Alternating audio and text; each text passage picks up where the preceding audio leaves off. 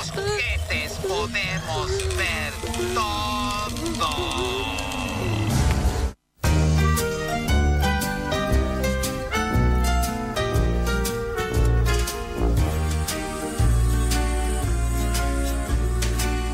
VHS Podcast, episodio 25, Toy Story.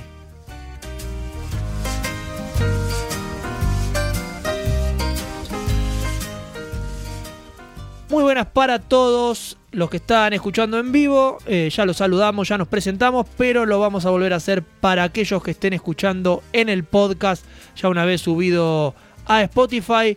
Mi nombre es Nicolás Greco. Muy buenas noches, Juan. Muy buenas noches, Nico, ¿cómo estás? Muy bien, hoy no está Rodri, está nuestro operador que ya nos saludó antes, no sé si va a saludar de vuelta. Daniel Greco dice que no, dice que no el mismo, ya, ya saludó en el vivo. Eh, vamos a ver si se suman otros personajes a esta noche o, o si llegan más tarde o si no se conectan. Vamos a ver, vamos a ir viendo qué es lo que pasa. Nosotros eh, vamos a comenzar con este podcast para hablar, para hablar de Toy Story, para hablar de una de las películas que cambió el estilo de animación, ¿no? Que eh, dio inicio a una de las eh, más grandes empresas de animación, las más, una de las más conocidas, eh, una de las más ganadoras, porque la verdad que si hay película o corto de ellos en las nominaciones de los premios, siempre ganan. Estamos hablando de Pixar, eh, seguramente estarán acostumbrados a su nombre, a la lamparita, al velador saltando arriba Sí. de él ahí y a la cantidad de Oscar que han ganado con casi todas las películas o todas las que han presentado. Eh, nosotros elegimos comenzar con una de las sagas más emblemáticas eh, que tiene la animación y la más importante que tiene Pixar y quizá que tiene hasta Disney. Eso lo discutiremos en otro momento. Hoy hablamos de Toy Story. Juan, ¿las viste las cuatro? ¿Cuántas viste de Toy Story? ¿Tenés conocimiento al respecto? Eh, bueno, más o menos tengo que admitirlo, o sea, las vi por partes, eh, la 1 y la 2. Ya a partir de la 3 y la 4, este, no. Este, vi el cortometraje en el cual, digamos, empezó a desarrollarse eh, Toy Story. Eh, todo esto, bueno, vale decir que se remonta al año 1981, cuando el director de Toy Story, John Lasseter, trabajaba como animador en Walt Disney Feature Animation. Este, y un par de amigos le mostraron una escena del ciclo de luz de la película Tron, este, del año 80, que bueno, eh, vale decir que es de eh, Disney. Este, y bueno, vi, vi- la vi por partes y bueno, siempre me llamó, o sea, lo que. y de Pixar en general. eh, bueno, la animación eh, en 3D, ¿no? Toda la, la, inno- la innovación que se generó. Yo lo pongo, lo pongo en contexto como hablábamos antes de, de- iniciar el, podcast. eh, estamos hablando del año 90, este año 95, y en ese momento recién estaba empezando toda la revolución de lo, lo- de lo digital. Y bueno, nada, este, siempre, siempre me generó, me llamó la atención todo eso, todo el proceso detrás, ¿no? Lo, lo- porque es muy, es muy difícil encima. Digo, animar un, animar un personaje es, eh, y más en 3D, es eh, muy, muy, compli- muy, muy complicado. Sí, muy complicado, es más. Por eso vamos a empezar a hablar un poquito de Pixar, para contar un poquito de, de- de la animación y después nos adentramos bien en, En Toy en Toy Story. Story. Eh, a ver, estamos hablando de una empresa que comienza de la mano de Steve Jobs Claro, también, exactamente. que es quien, quien eh, da lugar al comienzo de esto, que cambió totalmente la animación después, como decía Juan, esta animación completamente distinta a lo que estábamos acostumbrados, y que cuando empezás a enterarte de cómo se hacen las cosas, decís, che, trabajan con dem- demasiado esfuerzo a la perfección. ¿Por qué digo esto? Eh, quiero contar una de las primeras curiosidades que no tiene que ver con Toy Story, pero sí con Pixar. ¿Vos sabías que los pelos de Sullivan, el personaje de Monster Inc., están animados individualmente? Uy, Pelo por pelo. pero. ¿Por qué? Porque de esa manera da el realismo. Cuando vean Monster Inc., vean lo que sea, presten la atención y van a ver que el pelo de Sully se mueve como si fuese un pelo real. Bueno, eso por ejemplo es algo que me llamó mucho la atención, tipo la textura, la textura que tienen la- las animaciones, ¿no? Porque bueno, lo, decías eh, bien ahí, es como que son este, muy, realistas en ese sentido. Creo que eh, justamente ellos creo que eh, buscan, buscan mucho, mucho eso.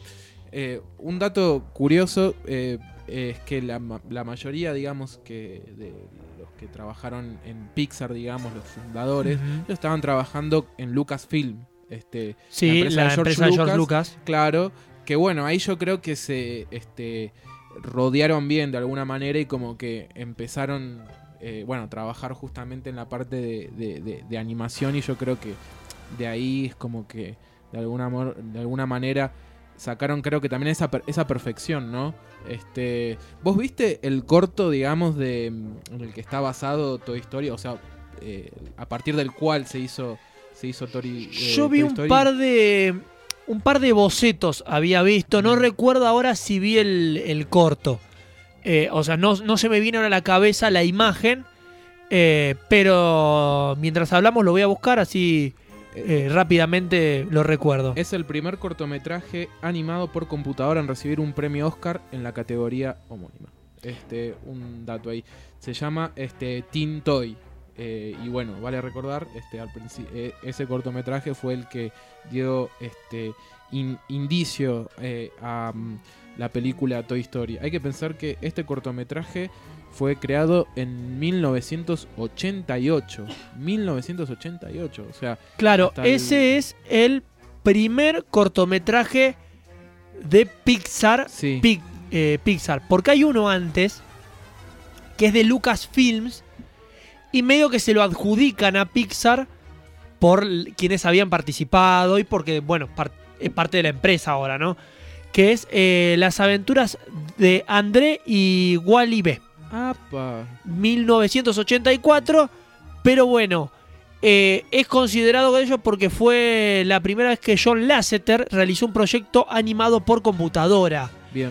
Pero bueno, era de Lucasfilms. Pasa que era del mismo que después hizo- eh, le dio lugar a, a Pixar. Entonces es el pri- casi primer corto de Pixar, podríamos decir. En el cortometraje de eh, Teeny Toy, eh, creo que aparece la, la lamparita famosa que aparece en el logo de, logo de Pixar, digamos, que identifica al logo, al logo de, de- de Pixar. Y bueno, me sorprendió mucho, o sea, eh, también, año 1988, ese tipo de animación. eh, Sí. Debe haber eh, sido todo, todo una, una inno- innovación. Se empezaban a introducir este, personajes este, digitales en las películas. Bueno, eh, antes de, de- de que llegue eh, Teen Toy, primero estaba, había tres eh, cortos que se lo dan como pertenecientes a Pixar porque eh, es la participación de John Lasseter, pero pertenecen a Lucasfilm, que era el que nombraba recién, las aventuras de André y Wally B. Red's Dream, Sueños Rojos, y Luxor Jr., que es el corto de la, de la lamparita con su hijito Lamparita. Ah, que todos lo hemos visto sí, alguna sí, vez, sí, sí, sí, Pero claro, vi. es de Lucasfilm. ¿Es de Lucasfilm? Claro, es que en realidad esos son los primeros cortos que hicieron. A partir de Luxor Jr., eh, de Luxor Jr., eh, se inventa la imagen de Pixar y la lamparita. Ahí Pero claro, lado, sí, sí, Uno sí. al ver el corto, lo primero que piensa es de Pixar. ¿Por qué? Porque es la lámpara. Que es más, si vos le prestás atención, no está todavía definida de la misma manera que se ve hoy en día. Lo ves y es un poco distinto. Este, este veladorcito. Pero bueno, ese es el corto que da inicio a lo que luego será el logo de, de Pixar. Eh, Luxo Jr., ese cortometraje, formó parte de Toy Story 2. ¿Por qué? Porque todas las películas de Pixar tienen un corto previo. Y algunos han tenido hasta dos. Depende tanto. Algunas se han emitido las dos en el cine. Otras han tenido una en el cine y otra en DVD.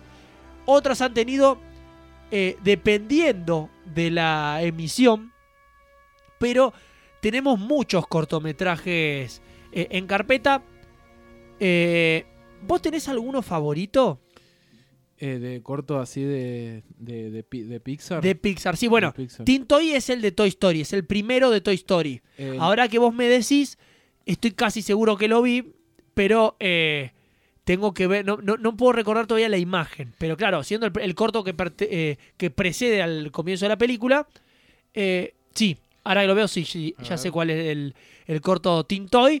Le recomiendo a la gente que lo busque, Teen, T-I-N, Toy, como Toy Story, juguete, el juguete Teen.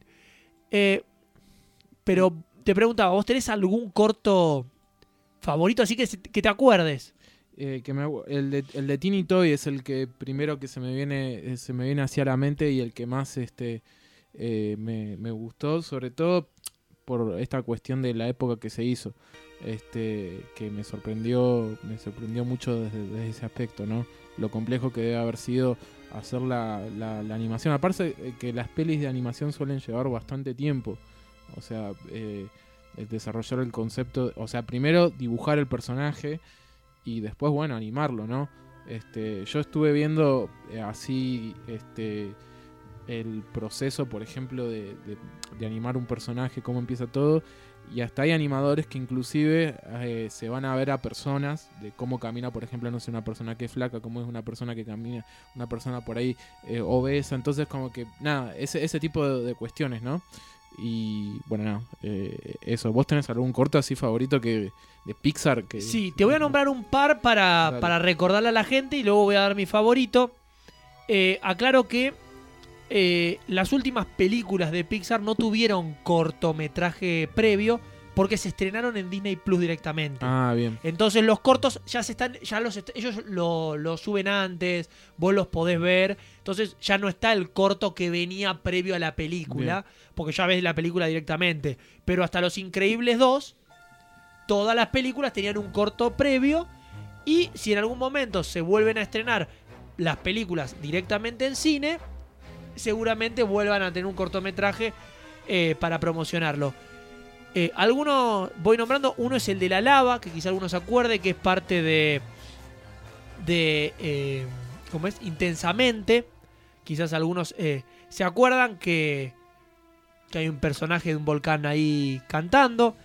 El de Toy Story 3, que es el día y la noche. Que es una animación en 2D. Y eh, son dos personajes, dos tipos fantasmitas parecen, en un fondo negro, donde a través de ellos vos ves, a través de uno el día y a través del otro la noche. Y cuando se ellos van caminando y está como, es un fondo negro que estaría tapando eh, eh, el mundo, ¿no? La imagen real. Y ellos lo van descubriendo con sus formas.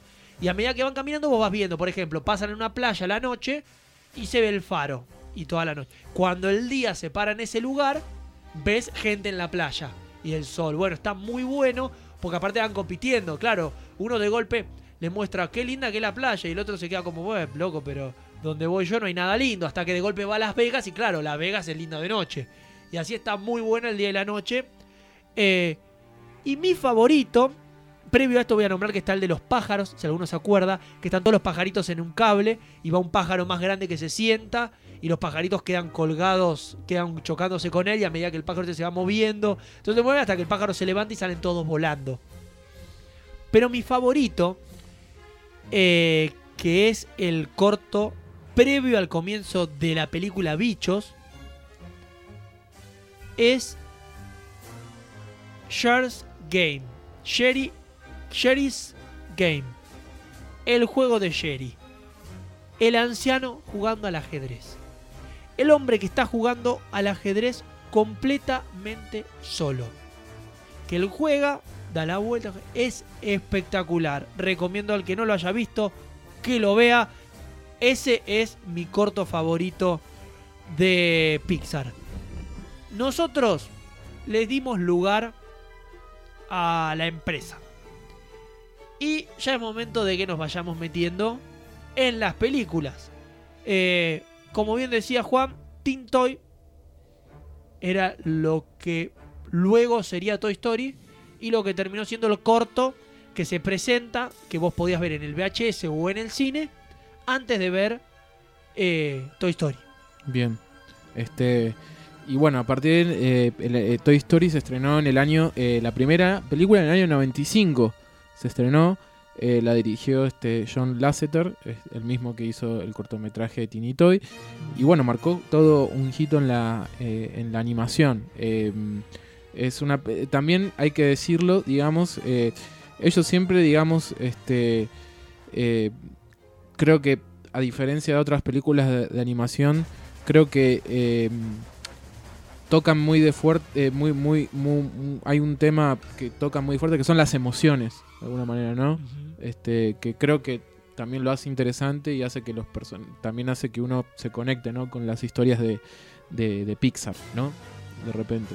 Exactamente, mira, te voy contando un par de cosas de dentro de, de Toy Story. Sí, Bueno, ya lo dijimos, dirigida por John Lasseter.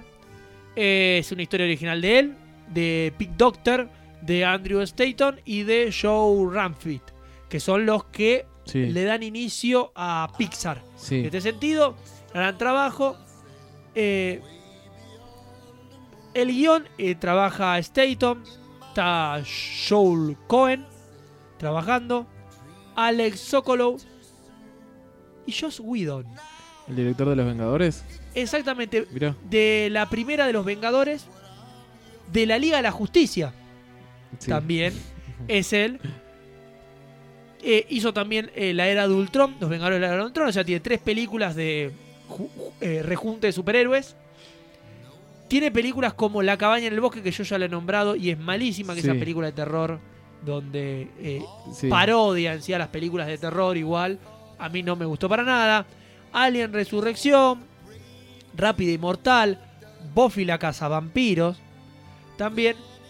Pero, claro, hizo el guion de Toy Story y otra película que a mí me encanta, que es Atlantis el Imperio Perdido. Apa. Sí, O sí, sea- una película de, de- es de Disney, ¿no? Exactamente. Bien. Quiero decir que Josh Whedon hace muy buenos guiones de animación. Sí. Ya la- la- En los otros hizo bien la primera de los Vengadores, más o menos con la de la era de Ultron, porque bueno, ahí tenía una mano muy grande de parte de Marvel a la hora de hacerlo. Estamos viendo que trabaja mejor con Disney que con otras empresas. Eh, y la verdad que con la Liga de la Justicia hizo un desastre. Exactamente. Este, pero bueno, así es con, con Toy Story, que bueno, eh, una eh, gran película, este que bueno, derivó en toda una franquicia, porque eh, a- después en el año 99 tuvimos Toy Story 2. 17 de noviembre del 95 la primera. 17, De noviembre del 95. 19 de noviembre del 99 la segunda. ¿No? Ya estamos hablando de los estrenos en noviembre. Que voy a dar un dato. Hasta Buscando a Nemo, todas las películas de Pixar se ven estrenadas en noviembre. Toy Story, 17 de noviembre del 95. Bichos, 20 de noviembre del 98. Toy Story 2, 19 de noviembre del 99. Y Monster Inc., 2 de noviembre del 2001. por alguna alguna cábala, No sé, Cábala. la habitación 103 será. la habitación siente. La, la famosa Ah, la- la- habitación eh, 10A creo que era, 103, que es un número que se repite dentro de las películas de Pixar porque era la habitación que compartían aquí estas, estas personas que acabamos de nombrar. Ah, bien, John Lasseter, Pete. Doctor, Andrew Stanton. Bien, Eh, bien, bien. Exactamente, ellos compartían esa habitación y a partir de ahí eh, aparece esta, este, estos números en todas las películas. Hay una curiosidad que creo que es en la 2, este, que mm, eh, la eh, una- hay, una escena donde se ve una, una alfombra eh, que es muy similar a la de la película El Resplandor. Sí, Eh, que bueno, fue, fue puesto a propósito por el director Lee Unkrich, porque bueno, es fanático de esa película. Este, bueno, nada. O sea, eso también. A113, ahí está, se me confundió. A113 es la A113, habitación. Si bien. vos buscas todas las películas de Disney, tienen el A113 en algún lado, en una Bien. puerta, en una patente. Creo que en Toy Story 2 está en la patente Bien. cuando cruzan la calle. Cuando ellos Sí. cruzan la calle, en una de las patentes está. eh, pero Toy Story y Pixar abren un universo grande porque empiezan a aparecer cosas como, por ejemplo, Pizza Planeta, que hace la aparición en Toy Story, en la primera Ah, bien. la empresa esta de delivery de pizza, que después tiene sus reapariciones en algún lado en otras películas de Pixar. Se repiten las cuatro entregas, siempre aparece algo de esta, de esta empresa.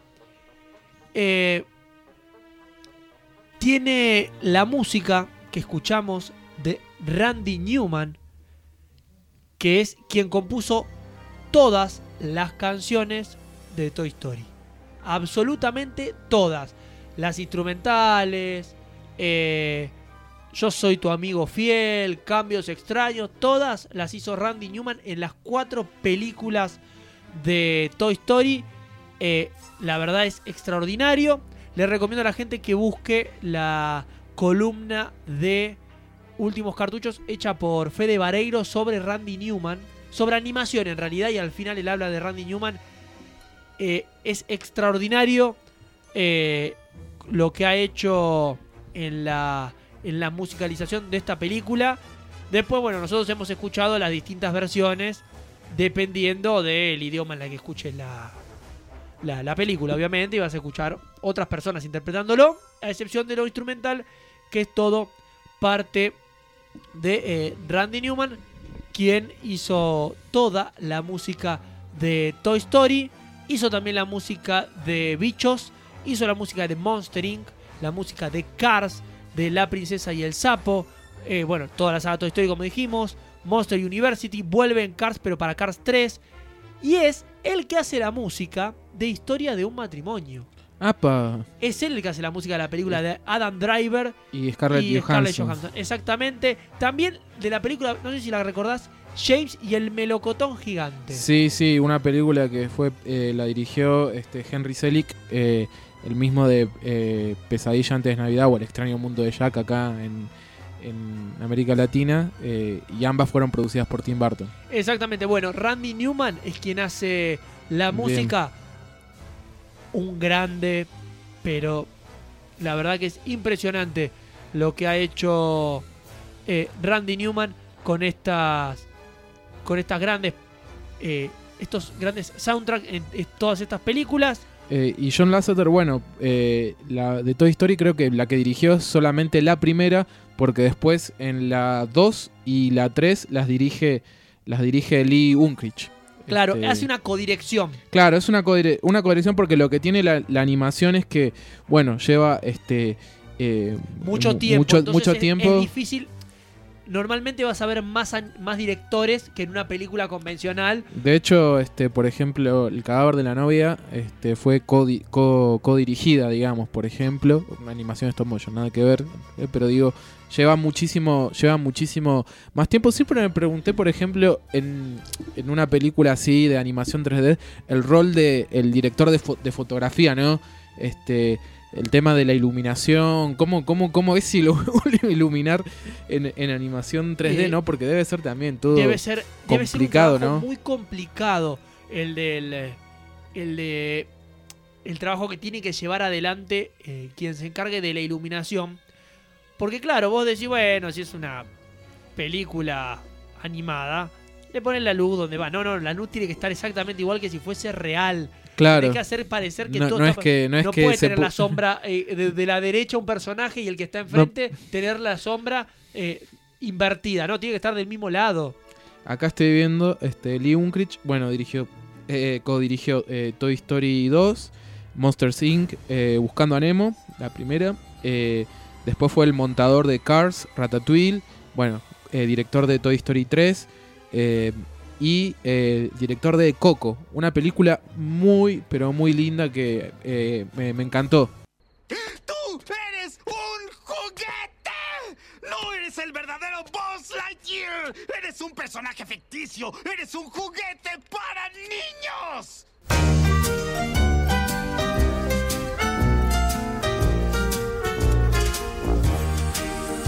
Hay una serpiente en mi bota, decía eh, Udi cuando le tiraban del, del piolín ese que tiene en la espalda.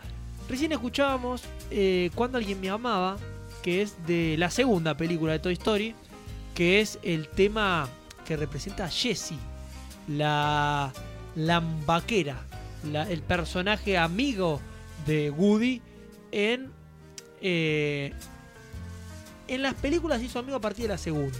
Bien. Pero no es la amiga eh, desde el inicio, pero sí es la amiga. Vos te preguntás, ¿qué está diciendo? ¿Es una confusión? No.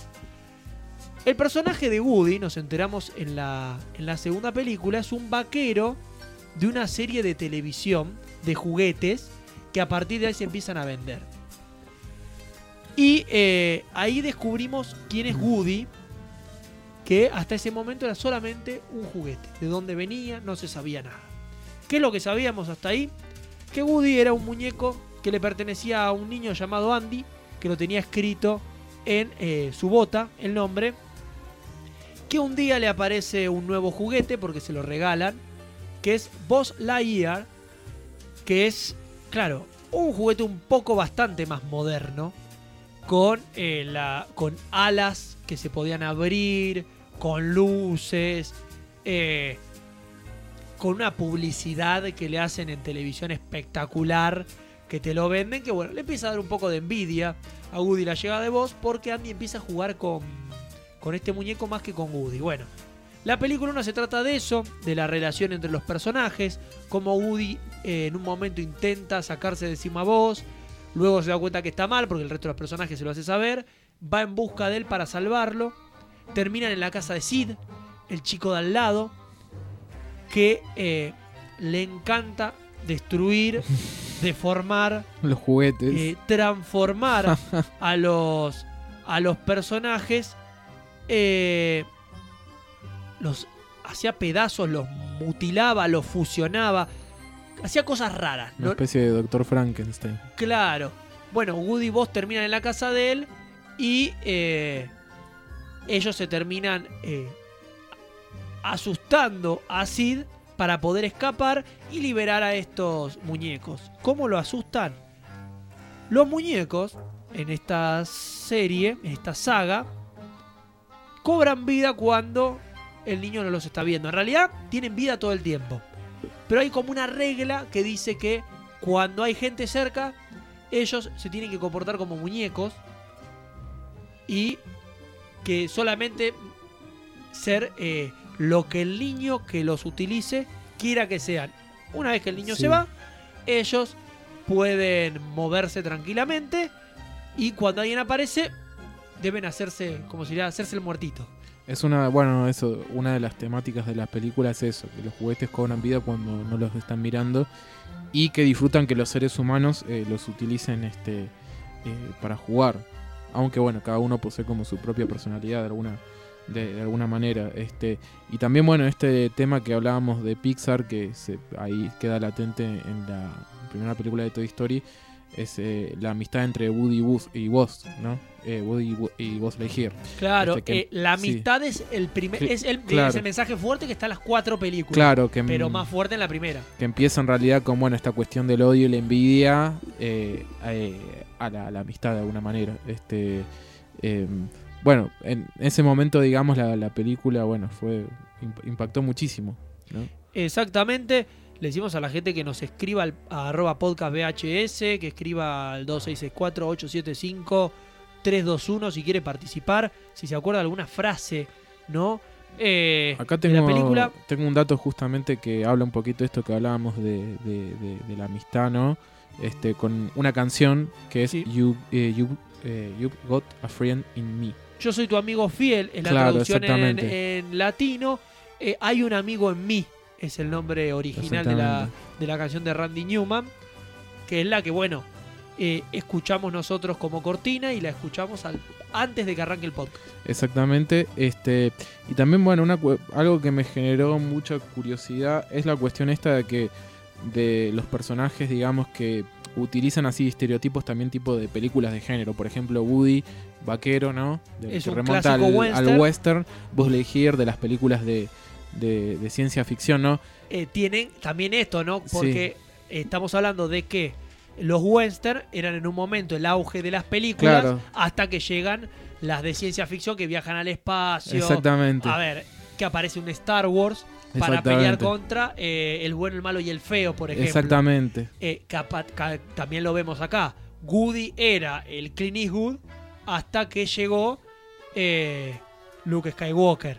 Exactamente. Y ahí es donde lo le empieza a sacar un poquito ese lugar y luego se terminan amigando y compartiendo el resto de las películas. Es muy interesante también eh, cómo, por ejemplo, ellos utilizan este eh, en la voz en inglés a Tom Hanks, por ejemplo, para el personaje de Woody. Exactamente, Es- la voz del Sheriff Goody, como sería el nombre del muñeco, eh, la hace Tom Hanks.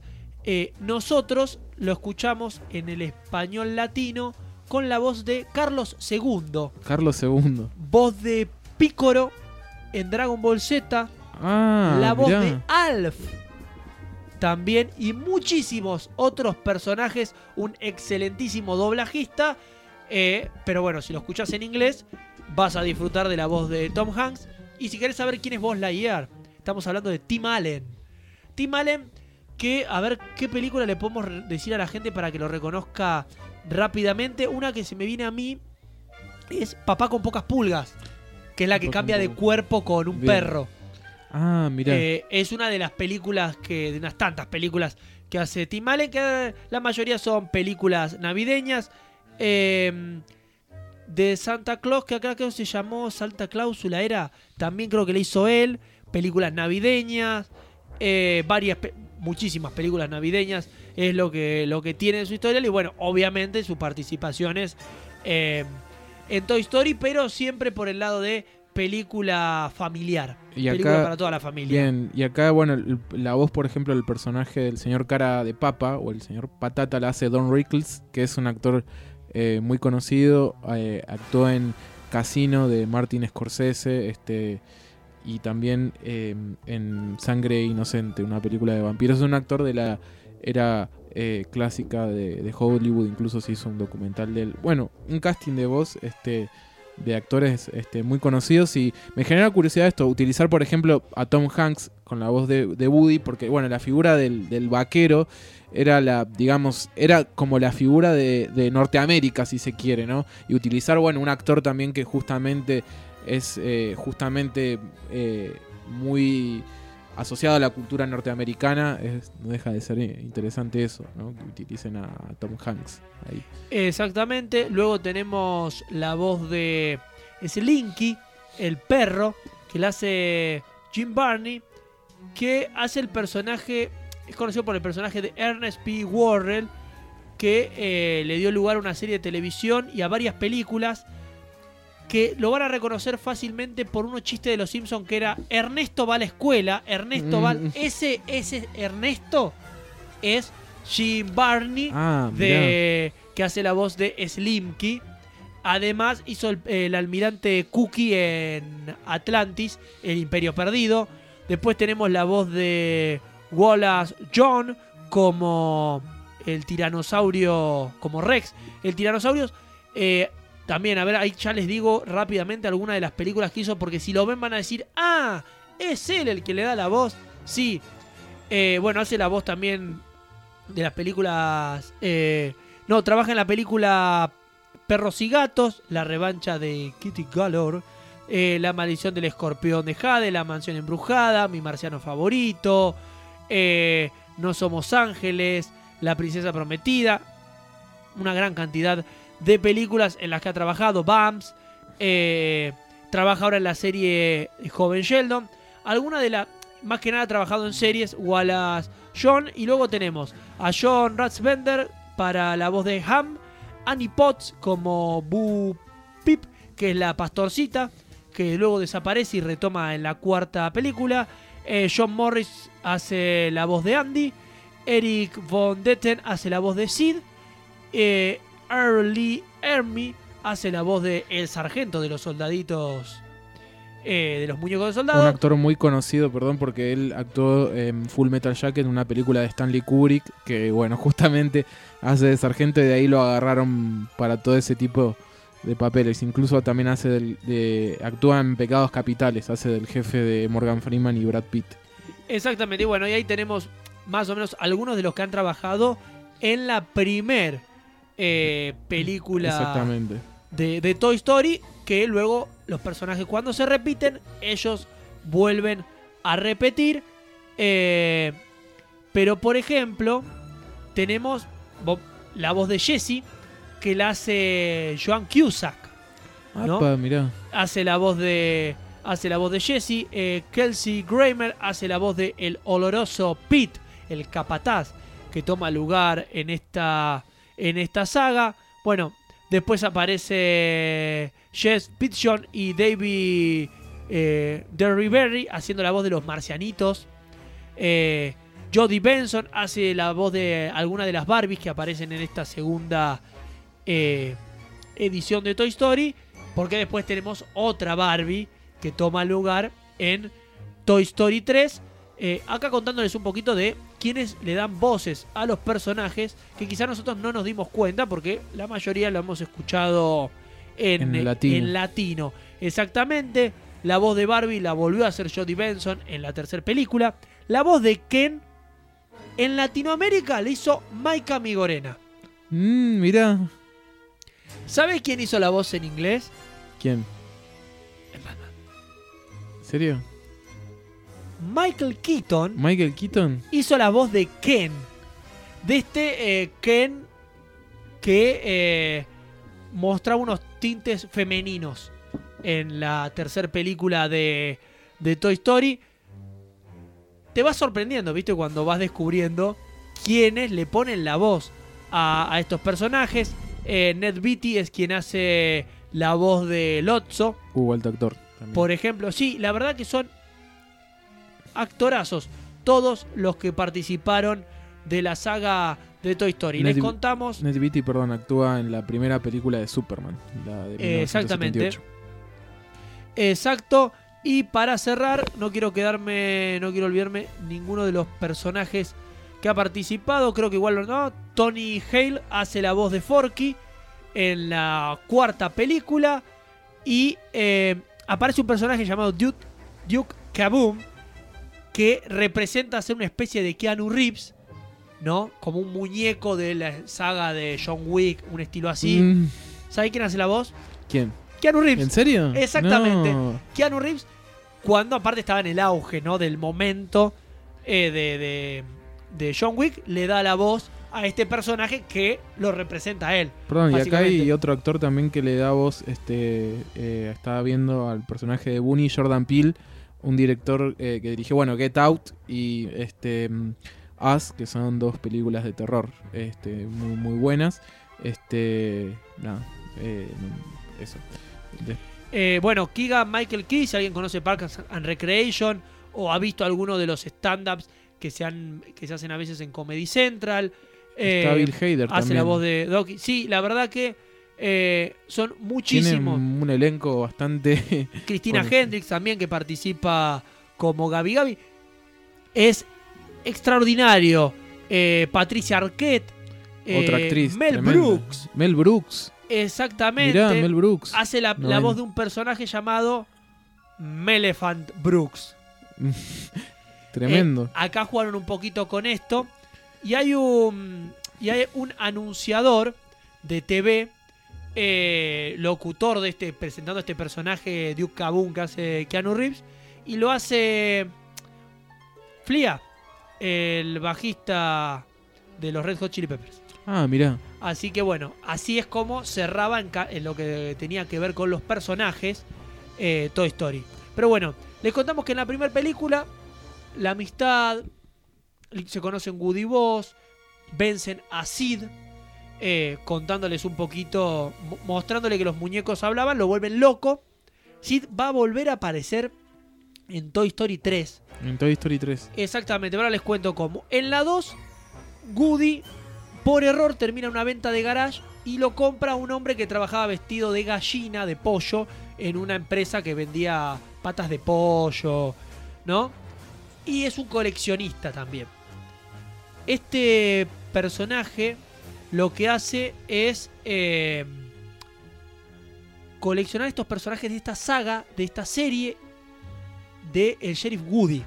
Y aquí es donde Woody conoce a Jessie, que es la otra vaquera, al oloroso Pete y a Tiro al Blanco, su caballo, y descubre su historia. Descubre que él era un personaje muy famoso, como lo era Buzz Lightyear en esa época. Él lo era en los años 40, 50, El auge del western. Exactamente. Y acá es donde se empieza a hablar de que el personaje de Andy empieza, eh, empezaría a recibir los muñecos de sus padres. De que él no había elegido a Woody porque Woody es muy viejo para su época, sino que pertenecía a sus padres. Padre de Andy no hace aparición en la película, solamente se conoce a la madre, que hay que decir que la madre mucha atención no le presta, porque la verdad que los muñecos hacen lo que quieren y la madre nunca se da cuenta, no sabe lo que hace el hijo. Eh, podemos recordar que en la primera película los muñecos están desaparecidos, no encuentran a voz de Woody, no encuentran a voz de Woody, se están mudando sin encontrarlo. De golpe aparecen en la caja que está al lado de Andy, en el auto, y la madre no se pregunta cómo los muñecos llegaron ahí, y así muchísimas otras cosas. Pero bueno, no nos vamos a enojar con la madre de Andy que eh, tenía que criar a dos hijos ella sola.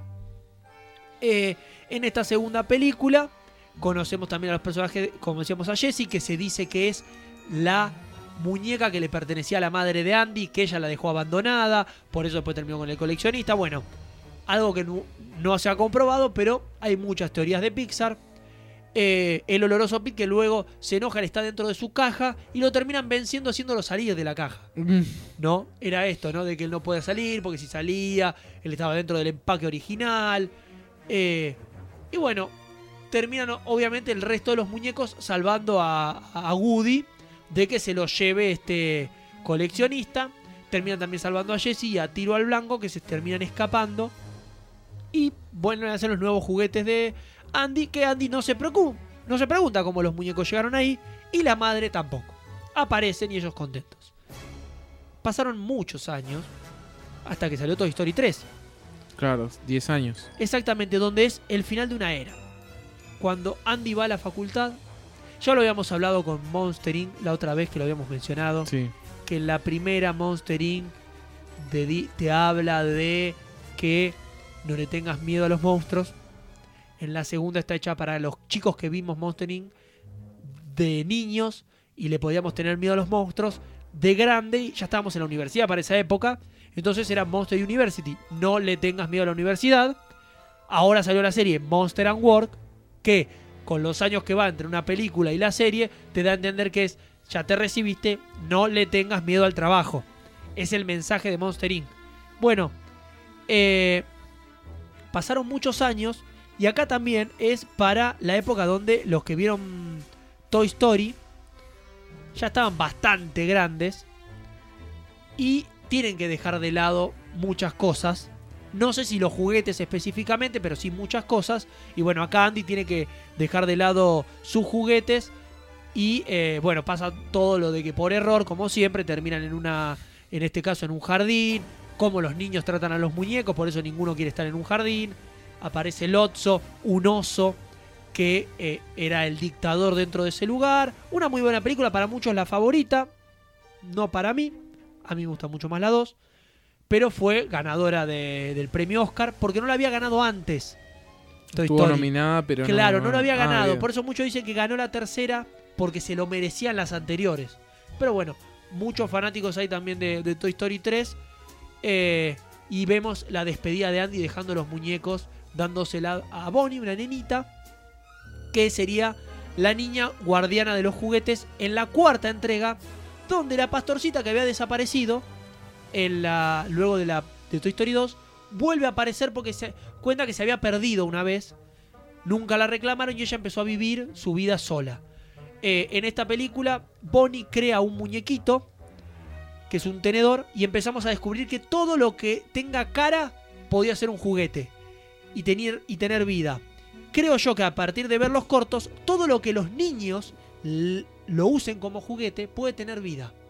Es decir, que la imaginación de los niños le da vida a los juguetes Bien.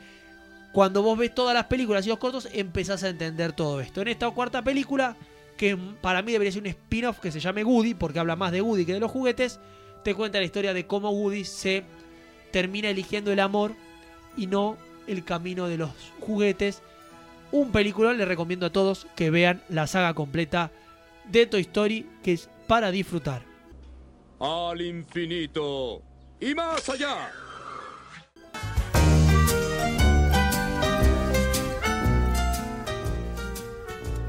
Muy bien, estamos de vuelta.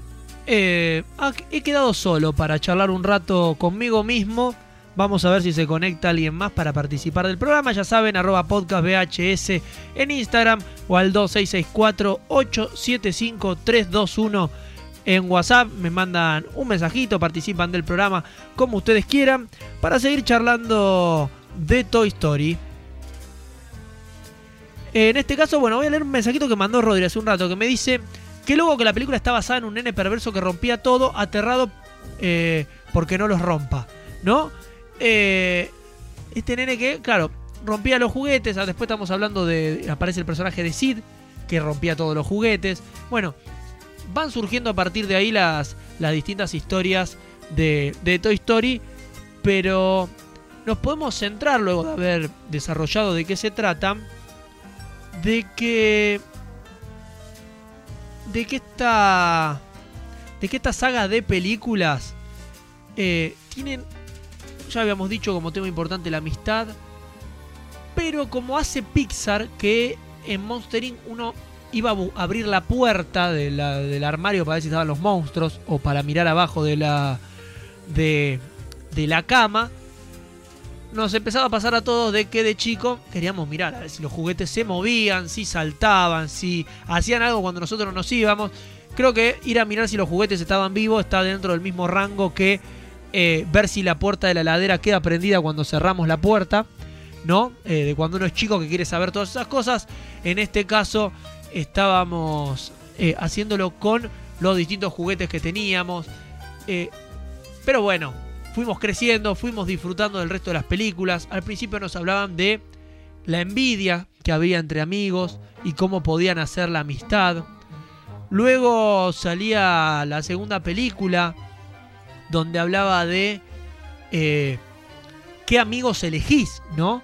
Armar un grupo nuevo de amigos, a dónde perteneces realmente, donde, es, donde te dicen que es tu verdadera historia o de donde vos sentís que es eh, tu verdadera historia, porque Woody tenía que definir entre si se quedaba con la fama y con esta historia de que él era el eh, Sheriff Woody, el muñeco más conocido.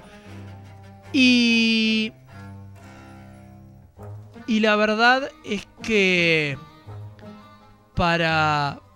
Para los chicos. Es un lindo mensaje. Porque en ese momento había que elegir entre la fama de Woody o eh, los amigos. Y él eligió a los amigos. Me llegan mensajes que me preguntan. Me dicen, habla de juguete que ya te acorda para contar, no lo llevé a Córdoba, lo tiré mucho tiempo antes, pero yo era un gran fanático de los juguetes, de no de los juguetes en plural, sino en singular, porque yo tenía uno, siempre tenía uno, una momia, un tarzán, algún robot, algo había y a mí me gustaba jugar e imaginar, eh, imaginar las cosas que hoy en día las transformé en películas, en cortos, en trabajos cinematográficos o en hacer esto, sentarme a charlar un rato de las películas, charlar un rato de cine. No sé si la gente del otro lado es eh, de tener algún juguete guardado. Todos tenemos alguno tirado en algún baúl, algún juguete de chico, algo que nos hayamos olvidado quizás de su existencia y cuando lo vemos eh, lo único que nos trae es, es nostalgia porque nos podemos meter también en eh, la película 3 de Toy Story donde eh, Andy tiene que tomar la gran decisión de dejar a sus juguetes. Y en primer momento él quería dejar a todos menos a Woody. A Woody se lo quería llevar a la facultad. Como me dijeron a mí que me llevó un juguete que no fue así, lo tiré mucho tiempo antes, pero entraba por ese lado, ¿no? Del llevárselo y al final eh, Andy decidió regalárselo a Bonnie, regalárselo a esta niña para que se quede con todos y le da, aparte a Woody, le dice, cuídalos y especialmente al vaquero.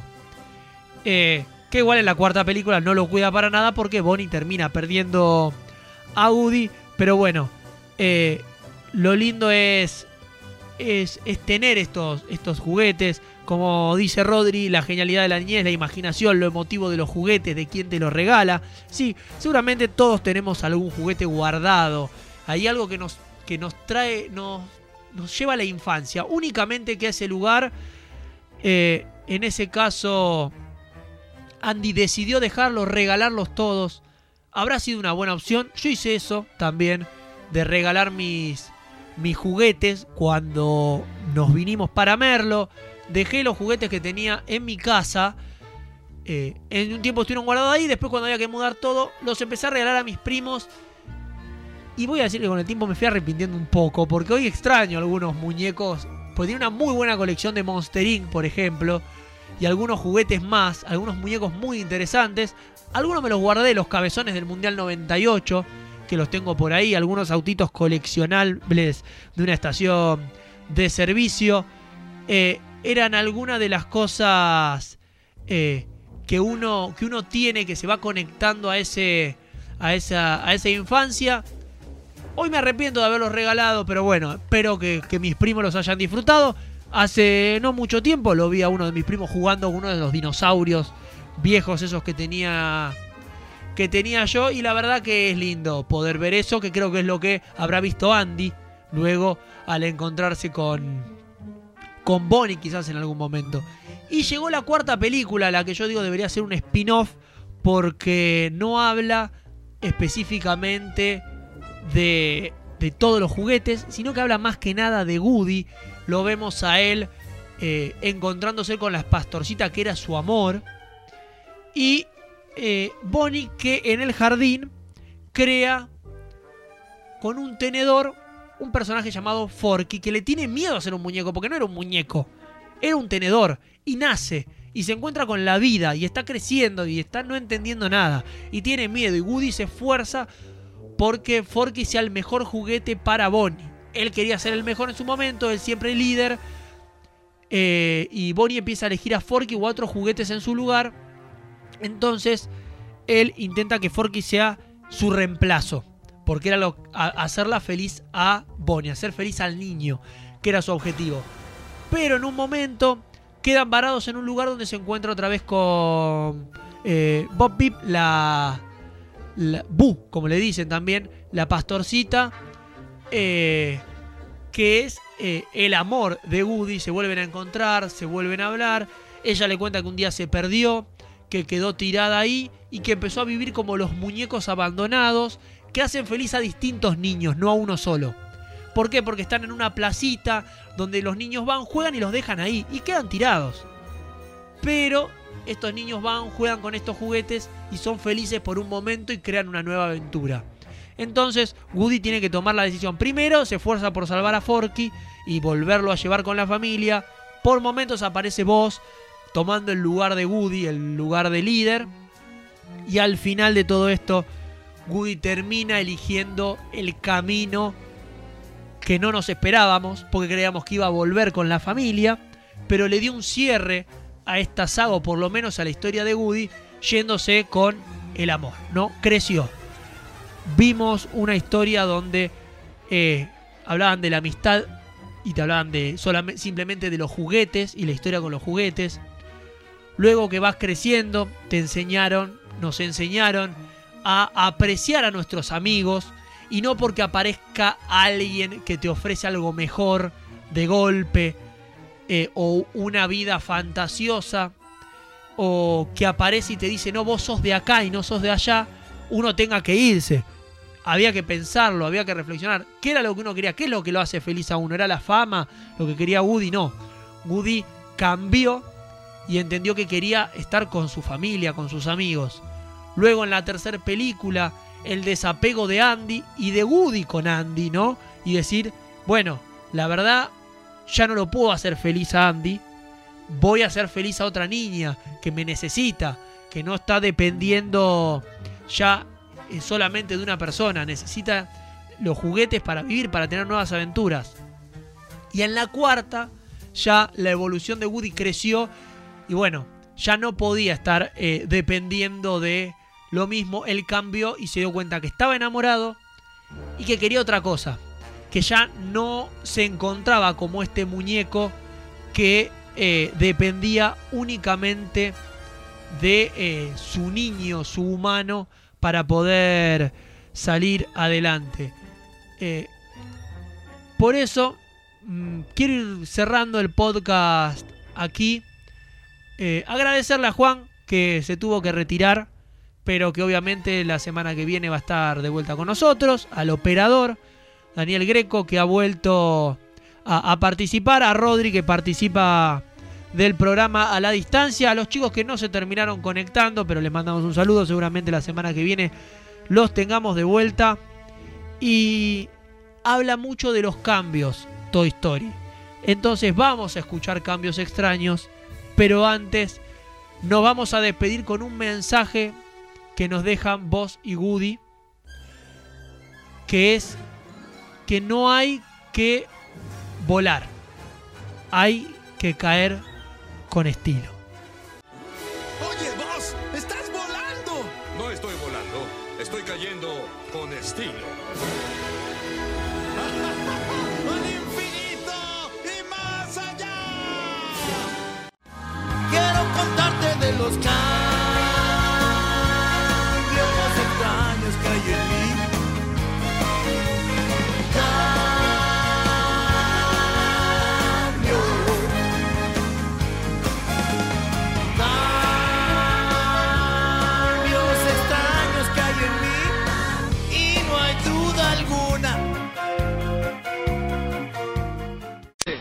Gracias a todos por venir. Mil besos, mil besos, mil besos, mil besitos, besos, mil besos. Y porfa, depositen todas sus envolturas y vasos de refresco en el depósito de basura más cercano. Gracias. Vuelvan pronto, mil besitos. Un placer. Qué lindo. ¿Ya se fueron? ¿Ya, ya por fin se fueron todos? ¿Ya no hay nadie? ¿Ah? ¡Qué alivio! ¡Pero qué bárbara! Tengo las mejillas entumecidas. No puedo sonreír así todo el tiempo. Estoy exhausta. Necesito reposo. ¿Puedo descansar? Sí, porfa. Gracias. Vale.